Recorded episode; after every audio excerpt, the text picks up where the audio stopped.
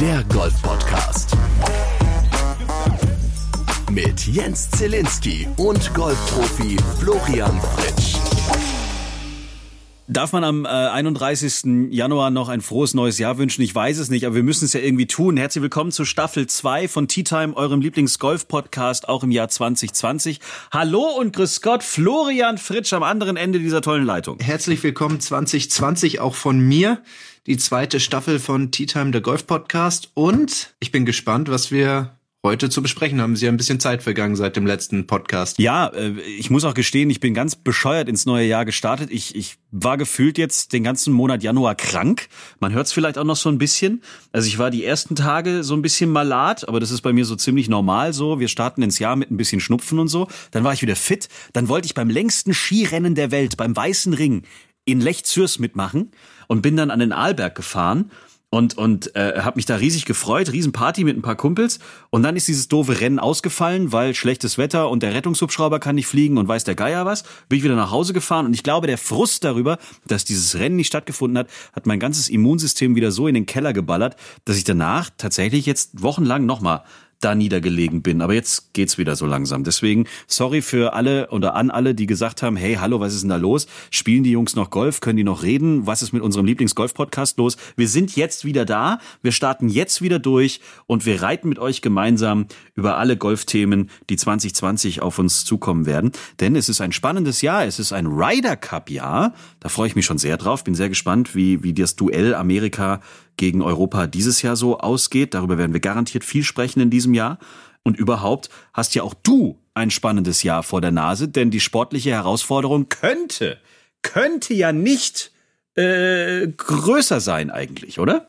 Das ist allerdings richtig. Ähm, ich bin mir sicher, dass einige von unseren Hörern, Hörern meinen Ergebnissen in den letzten Jahren verfolgt haben. Und die waren ja leider so, dass ich mich dieses Jahr wieder auf der Pro Golf Tour finde. Wie schon einmal 2013 ich glaube, das muss ich jetzt nicht großartig kommentieren, dass ich auf der Pro Golf Tour auf Dauer nicht sein möchte, sondern definitiv wieder ins Oberhaus des europäischen Golfes zurück möchte, und zwar die European Tour. Weil das ist eins meiner großen Ziele. Ich bin zwar 34, damit vermeintlich nicht mehr der Jüngste selbst im Golf, aber so einmal auf dem Treppchen stehen, irgendwie, das würde ich schon noch ganz gerne machen.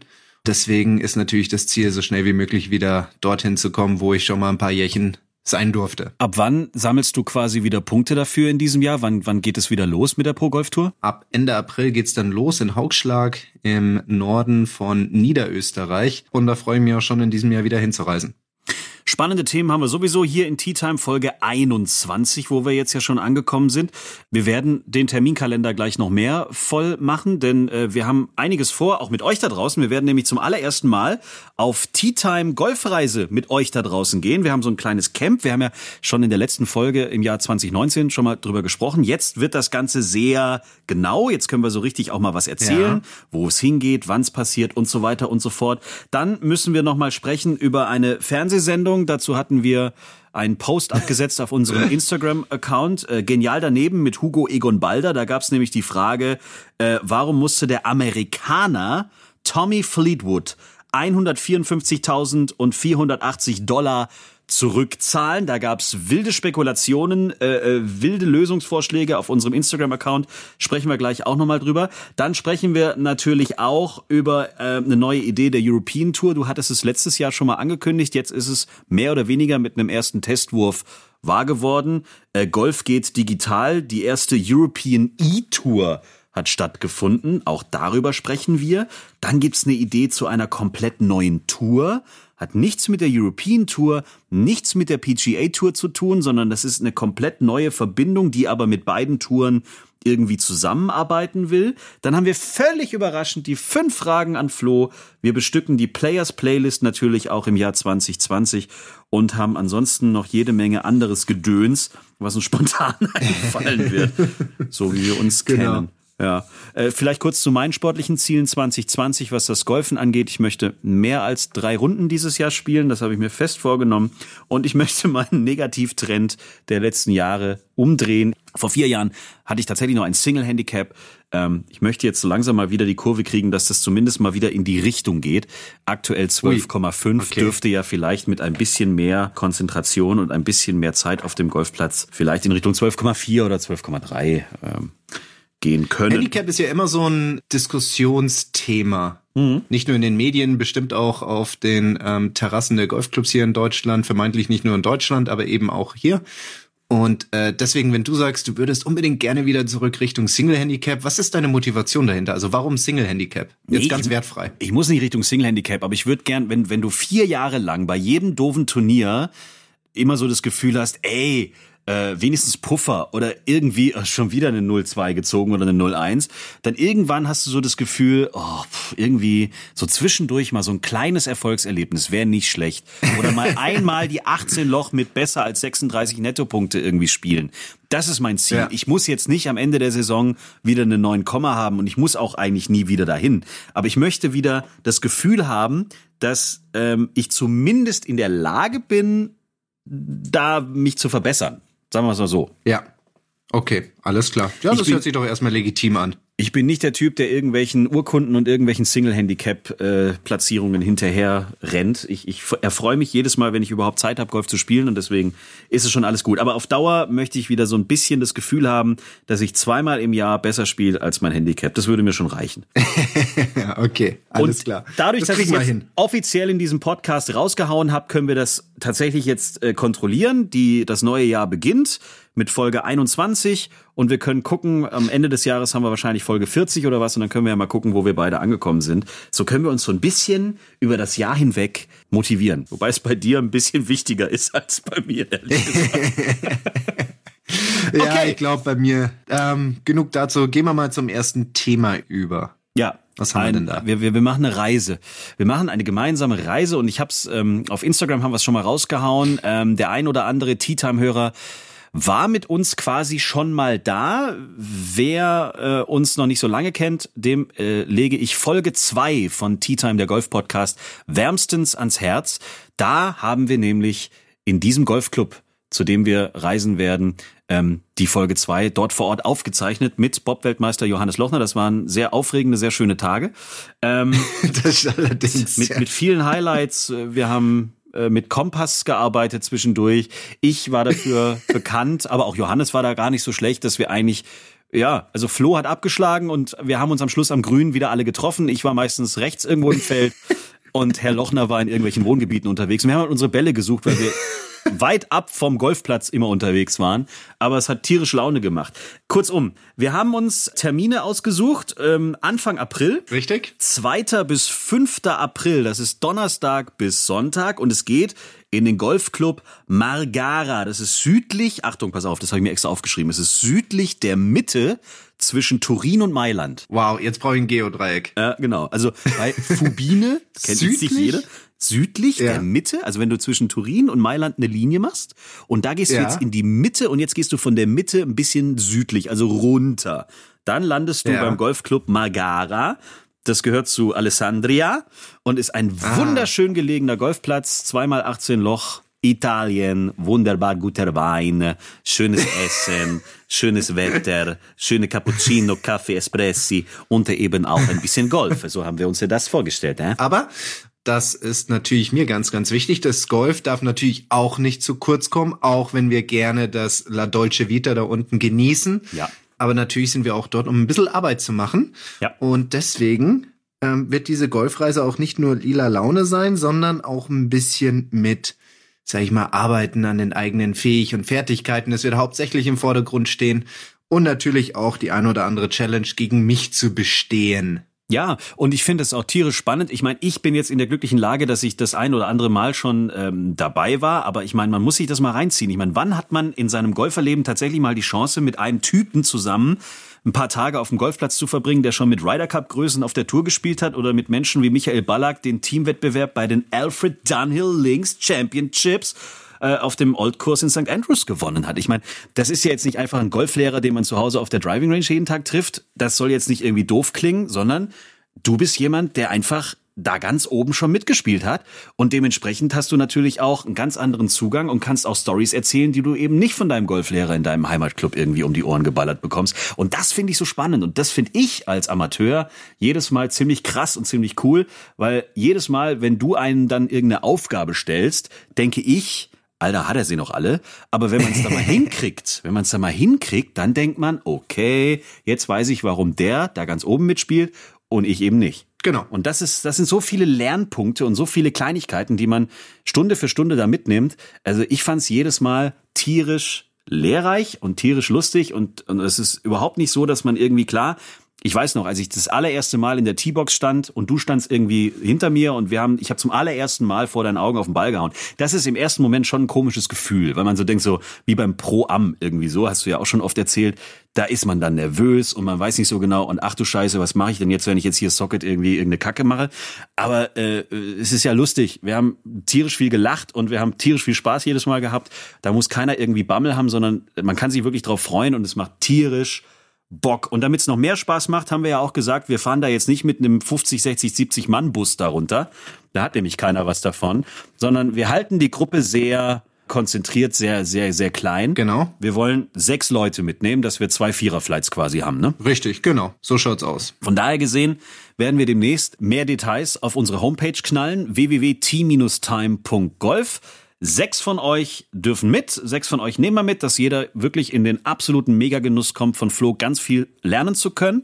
Es gibt natürlich A, ist die Unterkunft cool, man wohnt mitten auf dem Golfplatz. B, gibt's in dem Clubrestaurant fantastisches Essen. Und C, haben Flo und ich letztes Jahr noch einen kleinen Geheimtipp gefunden, ein Restaurant nicht weit weg vom Golfclub. Da werden wir auch auf jeden Fall hingehen müssen. Ja. Da gibt es sehr abwechslungsreiches Essen. Met. Da gibt es Tatar. Met, Hack, Met. wie auch immer man es ausdrücken möchte. ähm, ja, haben wir durch Zufall gefunden. Unser Restaurant hatte irgendwie Ruhetag und wir mussten woanders hin. Und dann sind wir an ein Restaurant geraten, wo man auch erstmal klingeln musste. Es war kein Mensch außer uns da. Warum auch immer. Ja. Und es gab eine Speisekarte und auf der gab es eben Tatar in den verschiedensten Varianten. Ich glaube, vegan oder vegetarisch darfst du da nicht sein.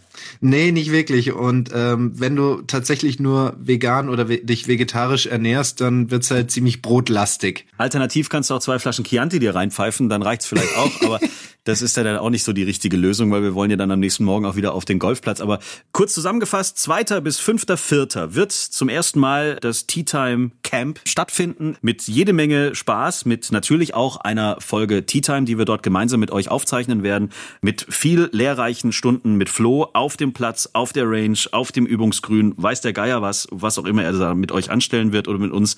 Infos ganz schnell und ganz bald auf t-time.golf. Wenn ihr jetzt schon sagt, vergesst mich nicht, nehmt mich mit, schreibt uns eine Mail über unsere Homepage oder über unseren Instagram-Account. Wir freuen uns tierisch, das wird eine großartige Sache. Um die Anreise muss sich jeder selber kümmern. Ihr wisst, Flo fliegt nicht. Deswegen können wir jetzt auch nicht irgendwie mit einem äh, äh, Eurowings-Jet zusammen da runterballern. Da muss sich dann jeder so ein bisschen selber drum kümmern.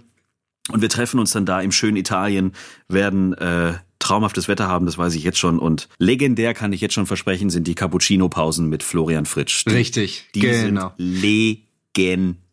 Aber mehr verrate ich jetzt nicht. 2. bis 5.4.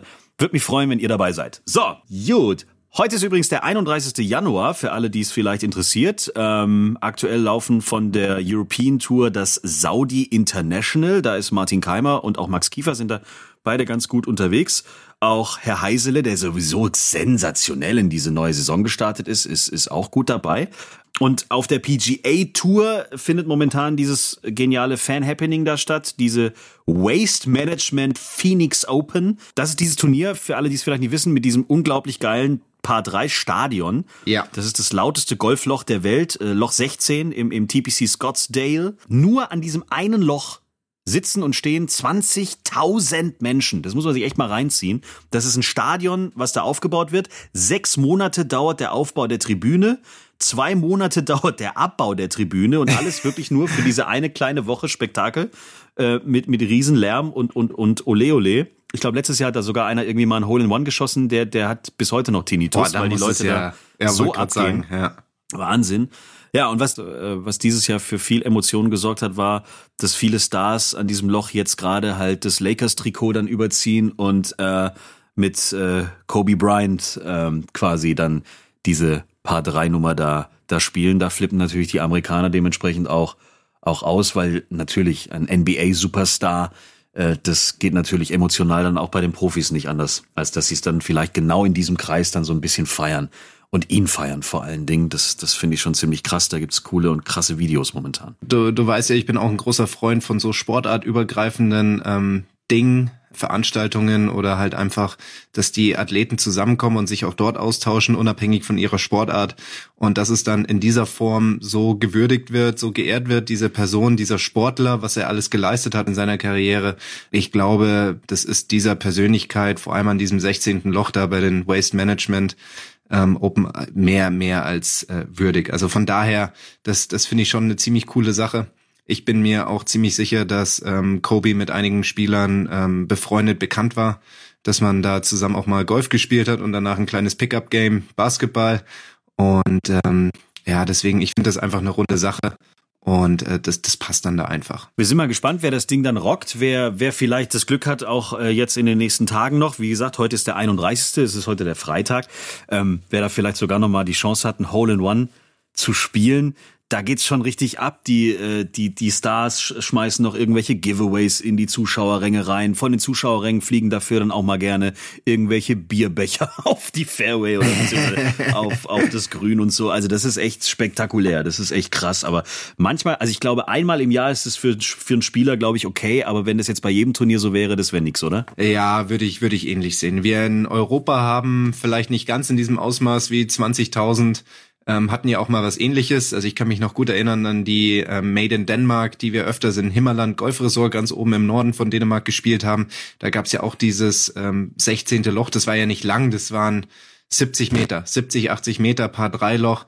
Und äh, das war wie ein Amphitheater aufgebaut. Also hinter dem Grün war, war so ein riesengroßer, halbrunder Hang. Mhm. Und da saßen dann auch teilweise 6000 Leute. Das, das war ein Ausnahmeloch. Also da haben die ganzen Spieler, weil wir standen dann auch irgendwann mal mit mehreren Gruppen am Abschlag, haben dann ihre Handys rausgenommen und haben voneinander Videos gemacht, wie man da seinen Schlag gemacht hat.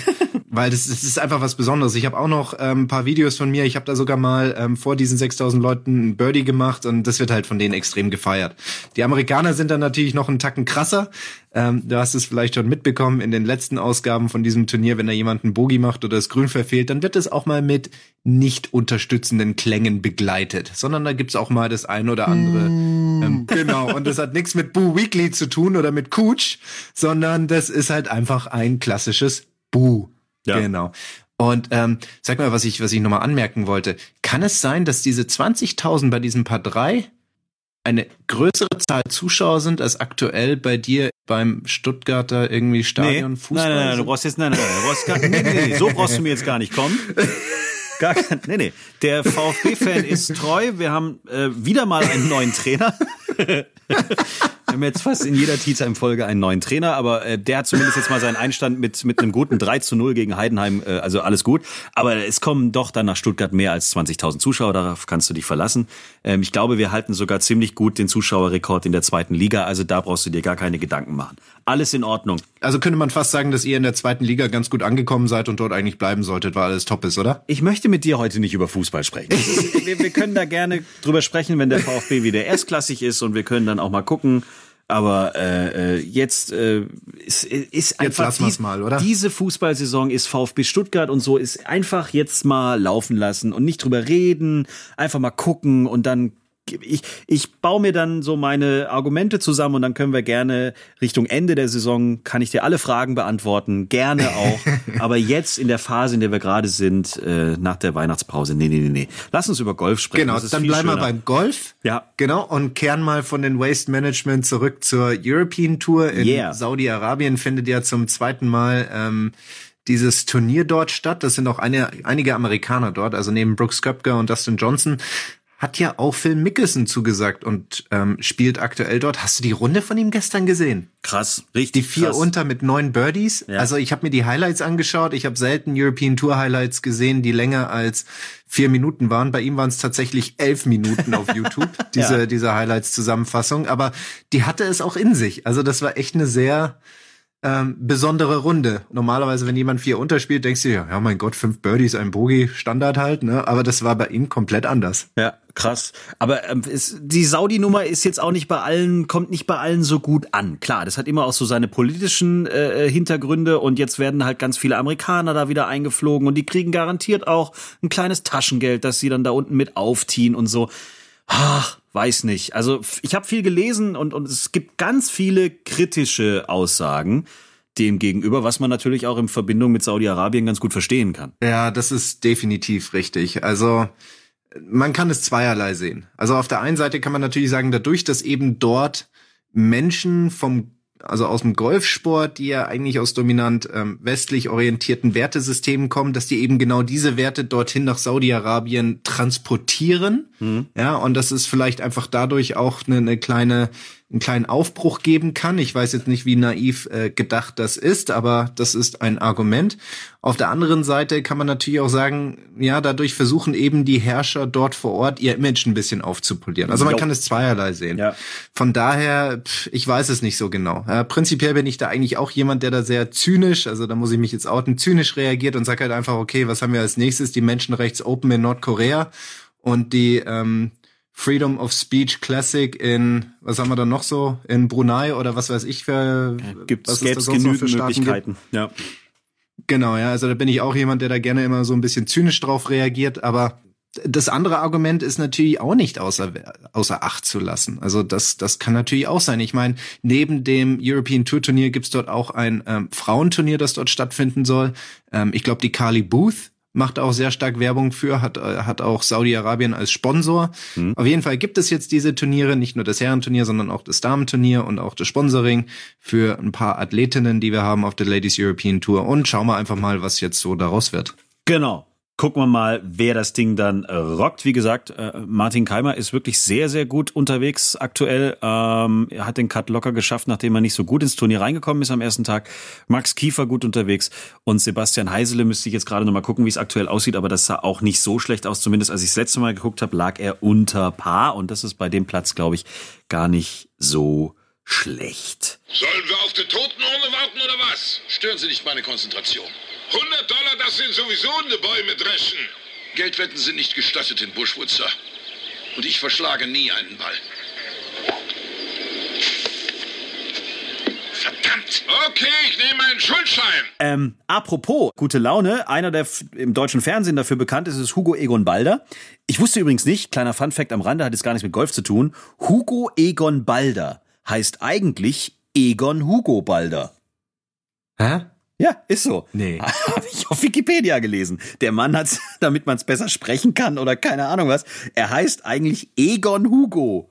Aber warum auch immer, im Fernsehen heißt er Hugo Egon. Aber egal, darum soll es jetzt nicht gehen. Hat man wieder was zum Erzählen abends in der Kneipe, aber gut. Also das Egon stimmt, Hugo ja. oder Hugo Egon Balders Show auf, auf Sat 1. Genial daneben heißt die. Da gab es eine Frage, ähm, die war folgendermaßen. Warum musste der Amerikaner Tommy Fleetwood ja, 154.480 Dollar zurückzahlen. Antwortmöglichkeit A war, sein Königspudel war nicht astrein. B. Beim Grillen hatte er die falschen Schuhe an. Oder C. Tommy Fleetwood hatte ein Golfturnier gewonnen. So. Jetzt saß ich da krank auf der Couch und diese Quizfrage kam und ich dachte so, hä? Jetzt rufe ich sofort bei Sat 1 an, die haben sie wohl nicht mehr alle. Tommy Fleetwood, wir erinnern uns alle, Ryder Cup Held von Paris, von Frankreich. Logisch, dass das kein Amerikaner ist, also ist die Frage doch schon mal bescheuert. Warum musste der Amerikaner Tommy Fleetwood 154.480 Dollar zurückzahlen? Also dachte ich so, hä, wo ist denn da jetzt bitte der Fehler? Da stimmt doch irgendwas nicht. Aber Antwort A und B ist doch bescheuert, kann er nicht sein. Ja. So. Jetzt habe ich mich aber dann natürlich mit diesem modernen Internet auseinandergesetzt und ein bisschen recherchiert, habe aber gleichzeitig das Foto von der Quizfrage auf unserem Instagram-Kanal veröffentlicht und auch da ging es dann erstmal in die gleiche Richtung. Äh, die von Sat 1 haben gar keine Ahnung, weil der Tommy, das ist, doch, das ist doch gar kein Amerikaner, da stimmt was nicht. Die Leute haben keine Ahnung vom Golf, die sind alle doof. Ja. Falsch. Falsch. Es ist tatsächlich was dran an der Geschichte und ist super interessant. Vielleicht kennt sie auch der ein oder andere. Also festhalten.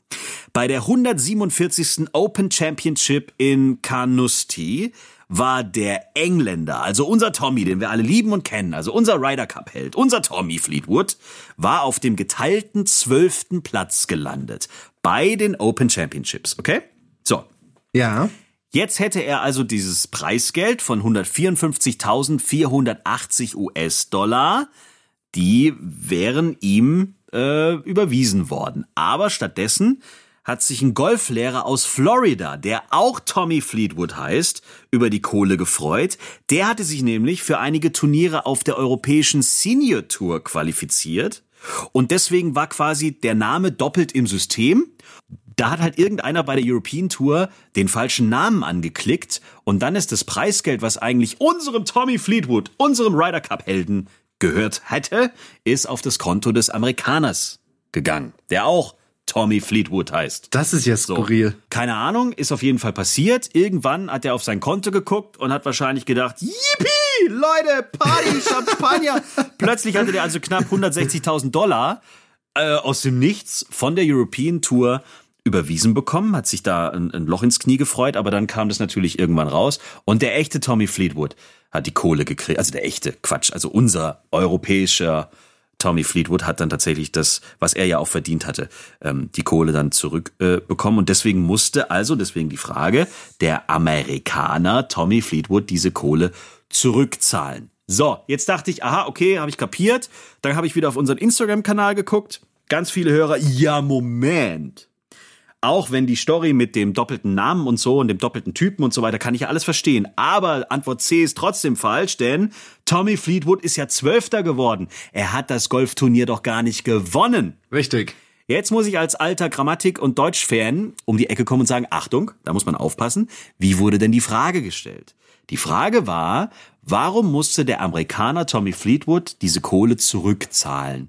Und da muss man halt sagen, da fehlt ein bisschen die grundsätzliche Information, denn er hat sich natürlich nur für diese Senior Tour qualifizieren können, weil er ein Golfturnier gewonnen hat. Und nur weil er dieses Golfturnier, wo auch immer das stattfand, gewonnen hat, kam er auch in die Namensliste der European Tour und nur so konnte diese Verwechslung stattfinden und diese Info hat leider gefehlt. Also ja. an der Frage von Sat 1 ist alles richtig, auch an der Antwort von Sat 1 ist alles richtig. Da hat dann nur so eine kleine Info gefehlt für alle, die sich da auf unserem Instagram-Account also dermaßen über Sat 1 ähm, äh, ausgekotzt haben, muss man ja fast schon sagen.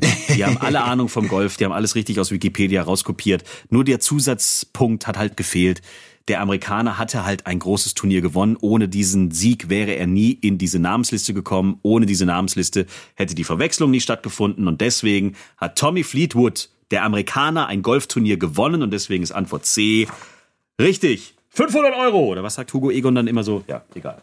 Aber cool, ne? Du kriegst einfach 154.000 Dollar überwiesen und weißt gar nicht warum. Weil du so heißt, wie du heißt. Ja.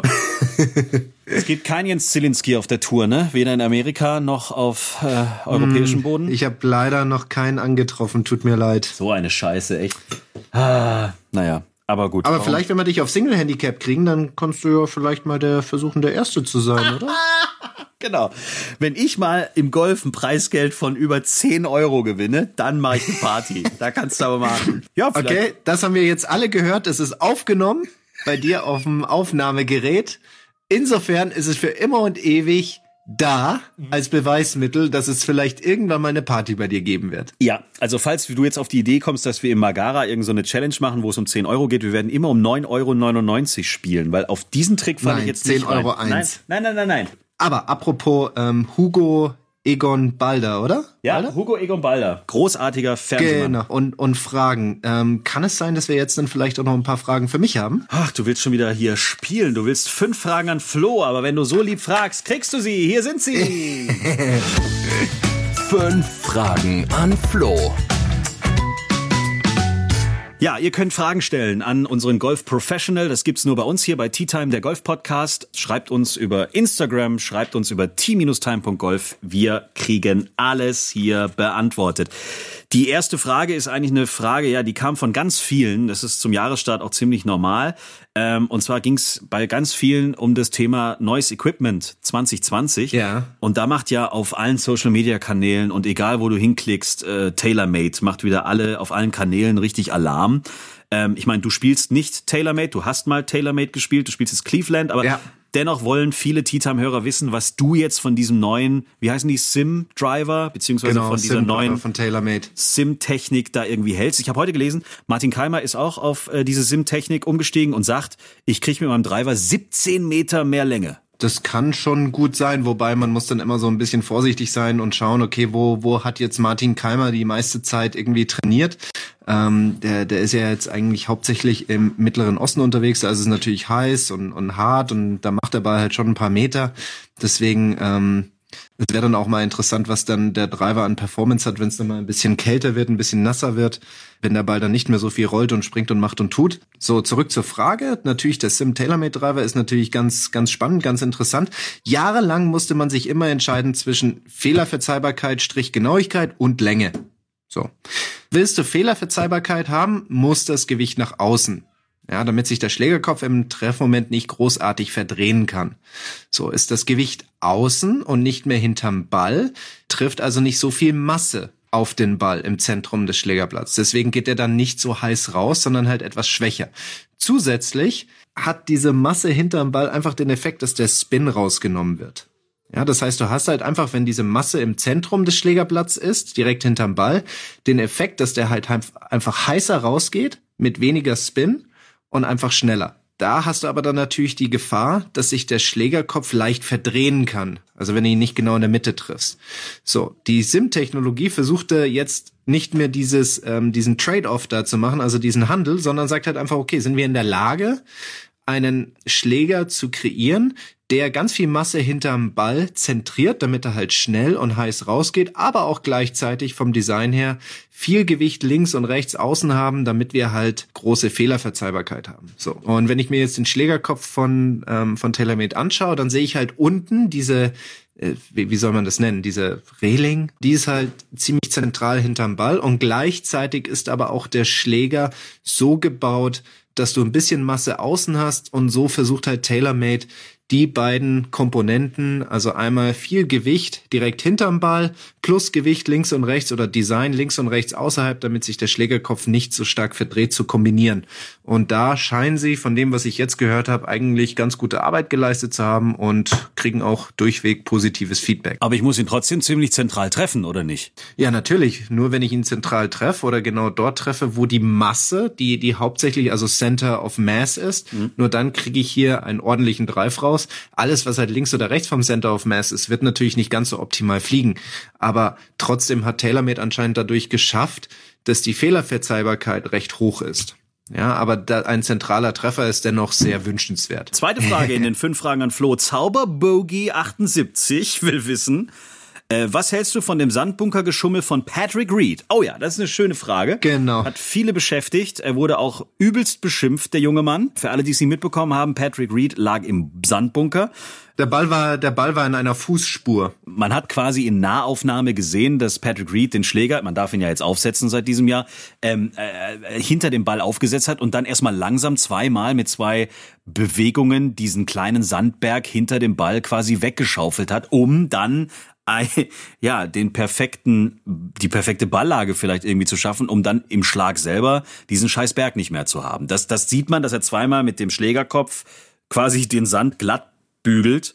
Und das ist natürlich nicht gut angekommen. Ja, definitiv. Also hier treffen eigentlich zwei Regeln aufeinander. Die eine Regel, die, wie du schon gesagt hast, einfach besagt, okay, ich darf halt jetzt den Schläger aufsetzen im Sand. Ja. Und die andere Regel, die natürlich sagt, ich darf die Lage des Balles nicht verbessern. So. Ich glaube, wenn ich den Schläger aufsetze und danach direkt den Schlag ausführe, ist das legitim. Dann habe ich halt einfach Glück, dass ich in dem Moment dadurch meine Lagert verbessert habe, obwohl ich dann nicht gegen die Regel verstoßen habe. Aber da könnten wir dann auch nochmal, wie hieß er nochmal, Markus oder Thomas fragen, den wir mal zugeschalten hatten, den, den Schiedsrichter. Ähm, wenn ich aber natürlich so vorgehe wie, wie Patrick Reed und quasi probemäßig den Schläger einmal angesetzt habe, dann nochmal angesetzt habe und erst dann den Schlag ausführe, dann kann man eigentlich schon sagen, okay, hier hat jemand definitiv die Lage verbessert und das ist nicht im Rahmen der Regel passiert, dass ich jetzt beim, bei der Durchführung des Schlages meinen Schläger hinterm Ball im Sand aufsetzen darf. Also insofern kann man schon sagen, dass es eher, ja, gemogelt ist, wenn er es mit Absicht getan hat.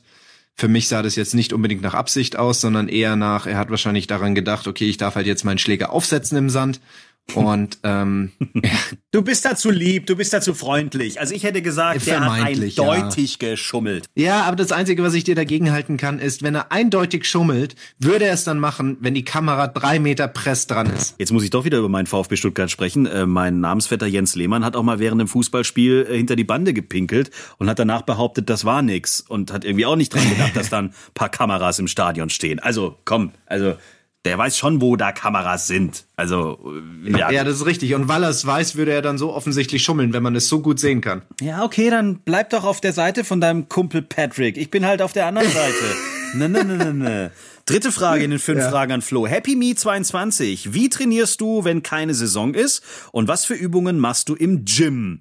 Da kann ich an der Stelle schon mal sagen, wer äh, Folge 1 von Tea Time aus dem letzten Jahr noch nicht kennt, da waren wir tatsächlich in diesem Mega-Leistungszentrum in St. Leon Roth und haben auch Flo's Fitness-Coach Striezer und äh, Anschreier besucht, der uns mal so ein bisschen erzählt hat, was Flo oder was die Golfprofis da äh, im Gym alles leisten müssen. Hört noch mal rein, Folge 1. Aber wie sieht's aktuell bei dir aus? Was machst du jetzt im Winter? Ja, das ist so ein klassischer Dreiklang, kann es ja ganz grob ausführen. Also ich nutze den Anfang des Wintertrainings, um neue Fähigkeiten und Fertigkeiten zu erlernen. Also den Ball vielleicht ähm, mehr anzuschlänzen, den Ball weiterzuschlagen, neue Schläge zu entwickeln.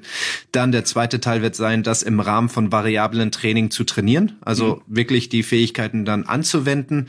Und das dritte ist dann natürlich irgendwann mal in Art Trainingsturnieren anzuwenden und Erfahrungen zu sammeln, die Instinkte mit diesen neuen Schlägen dann zu verbinden, dass man die dann auch später effektiv anwenden kann.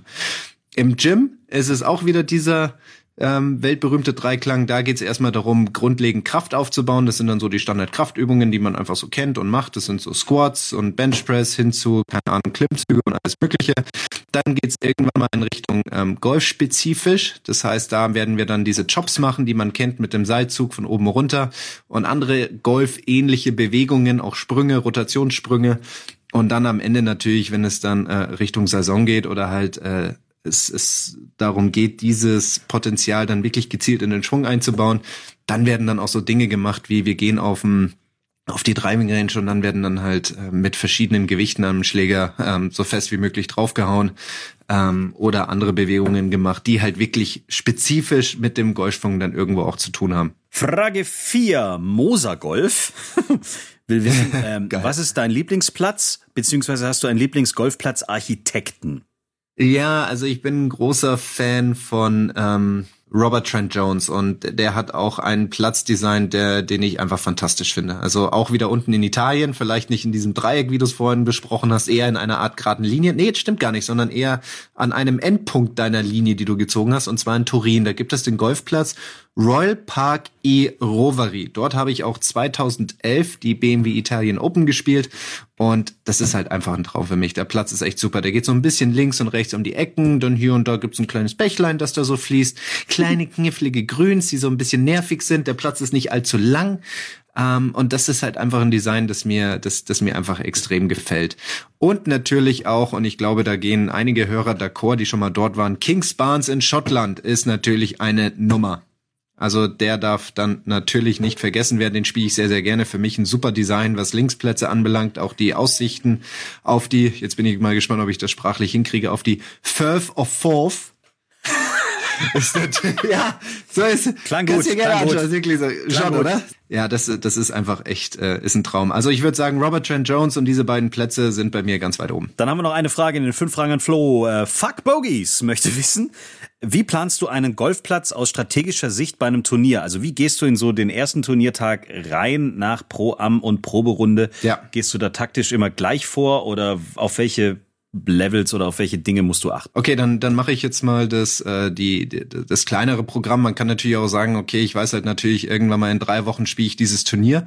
Dann gibt es eine andere Vorbereitung, als wenn ich, wie du jetzt gerade skizziert skizziert hast, schon da bin und jetzt geht meine Turnierrunde los. Also ich kümmere mich jetzt eher nur um die Turnierrunde, die akute Turnierrunde, die jetzt heute ansteht. Also auf der einen Seite habe ich natürlich eine Idee, was ich kann, was ich nicht kann. Ja, mhm. ähm, was aktuell gut läuft. Dann gehe ich auf die Driving Range und werde dort auch viele, sage ich mal, ähm, ergebnisorientierte Schläge machen. Also nicht nur stupides Aufwärmen, sondern auch wirklich ergebnisorientierte Schläge. Und davon kann ich schon mal ableiten, okay, was funktioniert heute in meiner Tagesform? Mhm. Ja. Und dann gehe ich raus auf den Platz und führe eigentlich nur das aus, was ich mir schon mal in der groben Strategie zurechtgelegt habe. Und wenn meine Tagesform ähm, gewisse Anpassungen verlangt, dann wird es natürlich gemacht.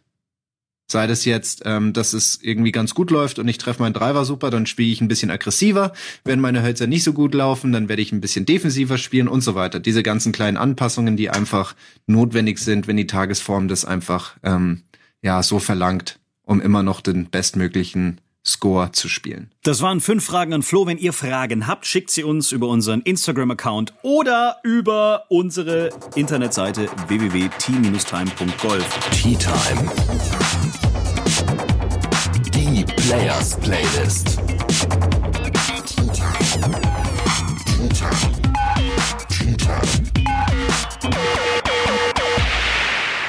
Musik spielt auch eine Rolle in eurem Lieblingsgolf-Podcast.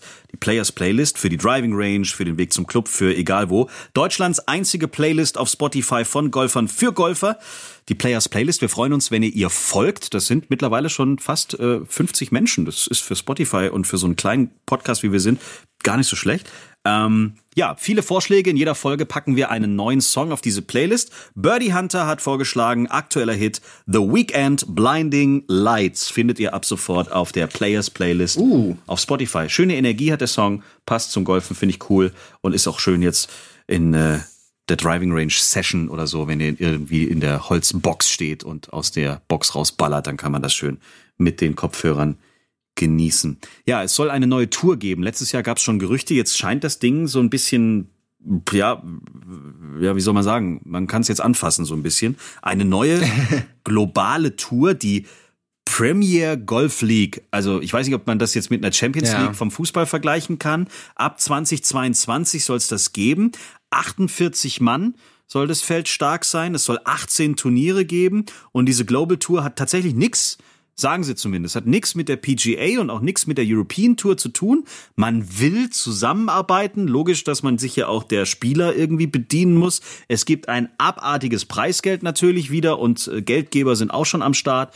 Und das soll es ab 2022 geben. Wo bitteschön in diesen ganzen Terminkalendern ist denn bitte noch Platz für 18 hochkarätige Turniere einer komplett neuen Tour? Ich glaube, dass es tatsächlich in die Richtung einer Champions League geht. Das hilft natürlich dann Spielern, die eher so eine Twitter-Kategorie haben zwischen European Tour und Challenge Tour, dass die halt dann dadurch einfach mehr Spielmöglichkeiten auf den in Anführungsstrichen normalen Tour kriegen, wie die USPGA Tour oder eben die European Tour. Also es würde ein bisschen Druck von der Mitte und von dem hinteren Drittel des Teilnehmerfeldes wegnehmen, weil halt einfach die Top-Jungs dann eben dort spielen. Und es wäre auch insgesamt gut, weil natürlich je mehr European Tour Turniere ich spielen kann, desto besser sind meine Verdienstmöglichkeiten. Und ähm, wer sich auskennt, weiß, dass die Diskrepanz zwischen Challenge und European Tour halt einfach ziemlich massiv ist.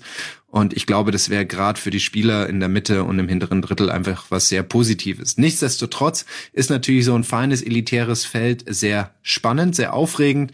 Ich glaube, es gibt es gibt schon positive Erfahrungen von, sag ich mal, was Ähnlichem von der Seniors Tour ähm, von der Champions Tour, dass äh, die Zuschauer einfach so diese kleinen Felder irgendwie ganz gut finden, ganz gerne mögen.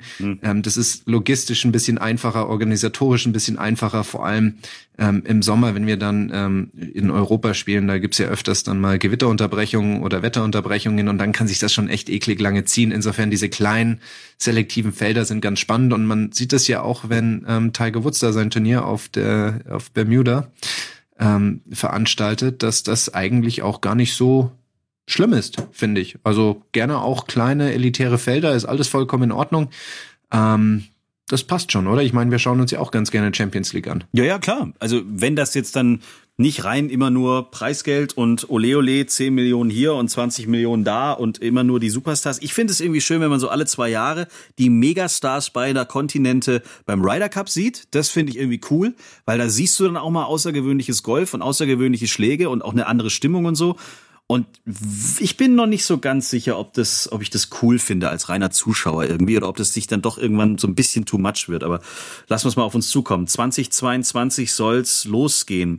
Und unser letztes Thema heute noch, das hattest du auch gepostet auf deinem Facebook-Kanal, glaube ich, und auch auf Instagram. Ja. Diese European E-Tour. Das kennen wir schon von, Ja. vom Fußball, von, von FIFA. Zocker, die gegeneinander virtuell Golf spielen, aber richtig professionell.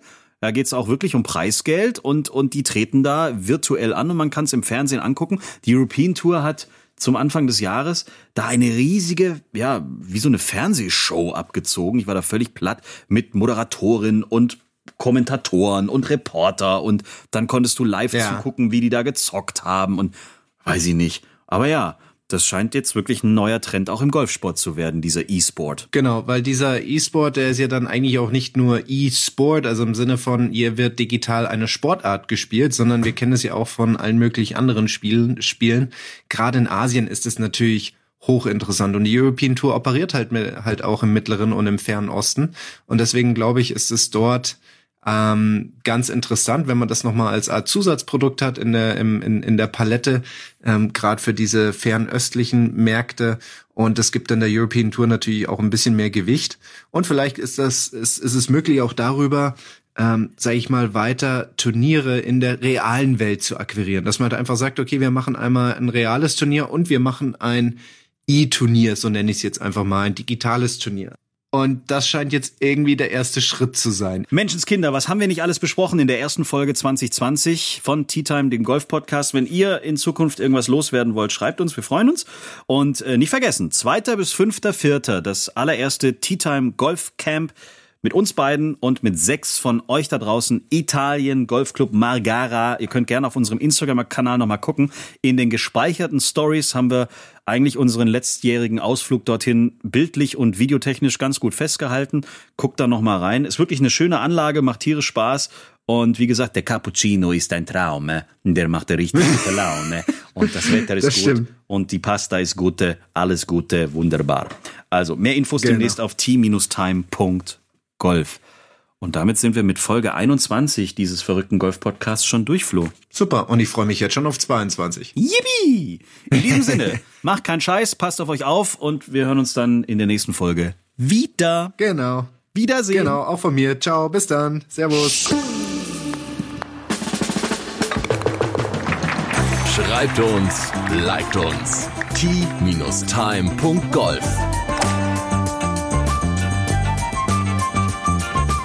Tea Time, der Golf-Podcast. Auch auf Facebook und Instagram.